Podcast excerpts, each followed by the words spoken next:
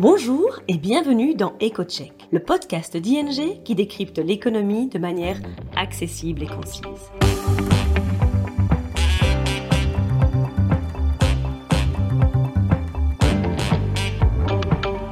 Nos experts économistes se penchent toutes les deux semaines sur le sujet brûlant de l'actualité et on explique les conséquences économiques et financières pour vous ou votre entreprise.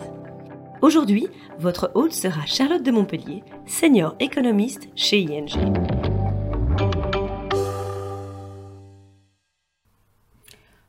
Bonjour et bienvenue dans ce nouvel épisode d'EcoCheck. Dans les précédents épisodes, nous avions déjà parlé plusieurs fois du mouvement de hausse des taux d'intérêt initié par les banques centrales pour faire face à l'inflation. Aujourd'hui, nous allons parler du marché immobilier, où la hausse des taux a déjà des conséquences.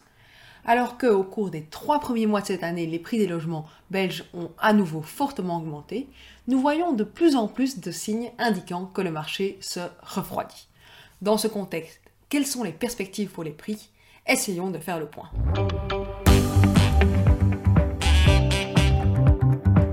Écoutons maintenant Charlotte et son analyse détaillée. Depuis le début de la pandémie du coronavirus, les prix de l'immobilier ont fortement augmenté et ces croissances s'est poursuivie au cours des trois premiers mois de cette année 2022. Les chiffres officiels de Stadbel, basés sur les actes de vente, montrent que le prix médian de l'immobilier en Belgique a augmenté de 9,2% au premier trimestre par rapport à la même période de l'année dernière. Cela s'explique en partie par le fait que les ventes de maisons ont augmenté davantage que celles d'appartements. Comme les maisons sont généralement plus chères que les appartements, cela fait automatiquement augmenter le prix médian du marché. Mais, même en corrigeant pour cet effet de composition, la croissance des prix a été forte sur le trimestre, de l'ordre de 7,8%. Au total, entre le début de la pandémie et le premier trimestre 2022, les prix de l'immobilier en Belgique ont augmenté de 16%. Il semble néanmoins que cette forte croissance des prix soit de l'histoire ancienne. En effet, ces derniers mois, de plus en plus de signes de refroidissement du marché immobilier sont apparus. D'abord, le baromètre des notaires qui montre, que le prix d'une maison a légèrement baissé au deuxième trimestre par rapport aux trois premiers mois de l'année. Ce baromètre est en fait particulièrement intéressant car il se base sur les données issues des compromis de vente conclus. Le compromis se faisant généralement 3 à 4 mois avant l'acte, ces chiffres sont en fait un bon indicateur prédictif pour le marché immobilier. La baisse des prix des maisons observées dans le baromètre des notaires devrait donc s'observer très prochainement dans les statistiques officielles. En outre, on voit aussi que l'activité sur le marché immobilier s'est fortement refroidie au deuxième trimestre. Alors qu'en janvier, le nombre de transactions était encore supérieur de près de 9% à celui de la même période l'année dernière, en juin, le nombre de transactions était déjà inférieur de 13% à celui de juin 2021. Finalement, et de manière peut-être plus anecdotique, on voit que le nombre de recherches sur Google pour des biens immobiliers a chuté de l'ordre de 15% par rapport à l'année passée.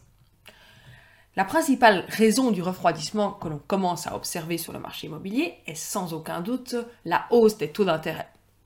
Selon le baromètre des taux d'intérêt de Immotaker Finotaker, les taux hypothécaires moyens pour un prêt sur 20 ans ont fortement augmenté, passant de 1,4% au, début du mois de février à 2,7% au début du mois d'août. Et bien entendu, bah, des taux d'intérêt plus élevés, ça signifie que les gens peuvent emprunter moins, ce qui ralentit la demande de logement et in fine, ce qui ralentit l'augmentation des prix. Mais il y a évidemment aussi d'autres facteurs qui jouent euh, un rôle dans, ce, dans le refroidissement du marché immobilier. Parmi ceux-ci, on peut citer l'incertitude engendrée par la guerre en Ukraine, les perspectives économiques dégradées et évidemment la forte hausse des prix des matériaux de construction. Dans ce contexte un peu compliqué, quelles sont les perspectives pour l'immobilier dans les prochains mois? Pour répondre à la question, il faut regarder différents éléments. En premier lieu, d'abord les taux sur les crédits hypothécaires. Et en fait, ces taux, nous pensons qu'ils ont déjà atteint leur sommet et qu'ils n'augmenteront plus vraiment dans les prochains mois. En effet, les taux hypothécaires sont fortement liés aux taux à long terme sur la dette de l'État belge. Or, les taux sur la dette belge ont fortement augmenté au cours du premier semestre de l'année, mais ont déjà commencé à redescendre. Ainsi, par exemple, le 12 août, les taux belges à 10 ans s'établissaient à 1,6%, ce qui est bien au-deçà, en deçà du pic de 2,4% atteint à la mi-juin, mais bien supérieur au niveau du début de l'année. Dans ce contexte, les taux hypothécaires ne devraient plus augmenter fortement à court terme, mais resteront probablement supérieurs aux taux en vigueur au début de l'année. Ils pourraient éventuellement baisser à nouveau un petit peu à l'automne si les taux belges à long terme restent à des niveaux plus faibles. En deuxième lieu, l'évolution du revenu disponible des ménages joue également un rôle très important dans la capacité d'achat des Belges et donc, in fine, dans la vigueur du marché immobilier. Or, le revenu disponible réel se maintient bien en Belgique actuellement et devrait continuer à se maintenir, grâce d'abord à l'indexation automatique des salaires, mais aussi à la forte croissance de l'emploi. Et cela, ça devrait venir soutenir la croissance des prix de l'immobilier. En outre, de nombreux Belges ont pu épargner davantage pendant la pandémie en raison des mesures restrictives qui empêchaient la consommation. Cette épargne supplémentaire peut être utilisée pour acheter un nouveau logement, ce qui soutiendra la croissance des prix de l'immobilier. In fine, tout facteur confondu, nous prévoyons une augmentation des prix de l'immobilier de l'ordre de 5% ces années. Mais cette prévision est principalement due à la forte augmentation des prix de la fin de l'année dernière et du début de cette année. En fait, nous pensons que cette hausse, elle est terminée et que vers la fin de cette année, les prix pourraient éventuellement baisser légèrement.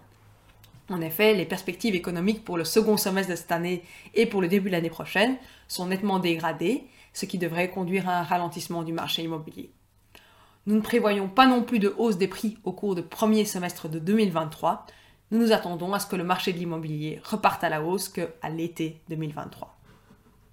Avant de finir ce podcast, je voudrais vous partager les principaux résultats d'une enquête que nous avons menée auprès d'un échantillon représentatif de 1000 Belges sur le marché immobilier. L'enquête a en fait montré qu'un grand nombre de biens immobiliers belges sont gourmands en énergie. 28% des propriétaires ont ainsi indiqué qu'ils ne se considéraient pas leur logement comme efficace sur le plan énergétique. Chez les locataires, cette proportion s'élève même à plus de la moitié. En outre, l'enquête indique qu'il y a un lien étroit entre le revenu des ménages et l'efficacité énergétique du logement. Les ménages à faible revenu sont plus susceptibles de vivre dans des logements dont l'efficacité énergétique est moins bonne. Cela vient en fait confirmer que les personnes à faible revenu sont plus vulnérables à la hausse des prix de l'énergie. En effet, la moindre efficacité énergétique signifie que les besoins en énergie sont plus importants et qu'une hausse des prix de l'énergie a un impact plus important sur leur budget. En outre, leur maison risque de perdre de la valeur si les investissements nécessaires en matière d'économie d'énergie ne sont pas réalisés. En effet, des recherches récentes ont montré que l'efficacité énergétique d'un logement a un impact de plus en plus important sur son prix. Les maisons moins économes en énergie risquent donc de devenir beaucoup plus vulnérables à une correction de prix, en particulier lorsque les prix de l'énergie augmentent, comme c'est le cas actuellement. Par ailleurs, l'enquête indique également que le coût élevé de l'énergie inquiète de nombreux ménages et que les Belges souhaitent investir massivement dans l'efficacité énergétique de leur logement au cours de l'année à venir. Toutefois, il n'est pas vraiment certain que les Belges joignent effectivement le geste à la parole. En effet, la dernière enquête de consommation de la Commission européenne, qui évalue notamment l'intention des Belges de réaliser des travaux d'amélioration dans leur propre logement au cours de l'année à venir, est tombée à son niveau le plus bas depuis trois ans. Il semble, donc que la dégradation des perspectives économiques, l'incertitude liée à la guerre et la hausse des prix des matériaux pourraient inciter les Belges à reporter leurs projets de rénovation. Enfin, l'enquête a aussi montré que les préférences des Belges en matière de logement ont également évolué de manière significative, notamment depuis le début de la pandémie. Les Belges veulent vivre dans des maisons plus grandes, avec des possibilités pour aménager un bureau à domicile, mais aussi plus économes en énergie. Enfin, un espace extérieur tel qu'un jardin ou une terrasse est devenu particulièrement important. D'un point de vue des perspectives, ces résultats impliquent que certaines caractéristiques intrinsèques des biens, notamment l'efficacité énergétique, auront probablement plus d'importance pour des acheteurs potentiels dans le futur. Donc, bien que nous prévoyons un ralentissement de la croissance des prix médians des logements en Belgique, certains types de biens pourraient continuer à voir leur prix augmenter de façon forte, tandis que d'autres pourraient voir leur prix corriger. Nous suivrons bien entendu cela avec grande attention et nous y reviendrons sûrement dans une future édition de ce podcast. En attendant, je vous remercie pour votre écoute et vous dis à bientôt pour le prochain épisode de notre podcast. C'est tout pour aujourd'hui. Merci pour votre écoute. N'hésitez pas à suivre notre podcast EcoCheck pour ne manquer aucun épisode. Vous souhaitez en savoir plus sur l'actualité économique et financière? Alors rendez-vous sur ing.be slash mai-news et retrouvez toutes les analyses de nos experts.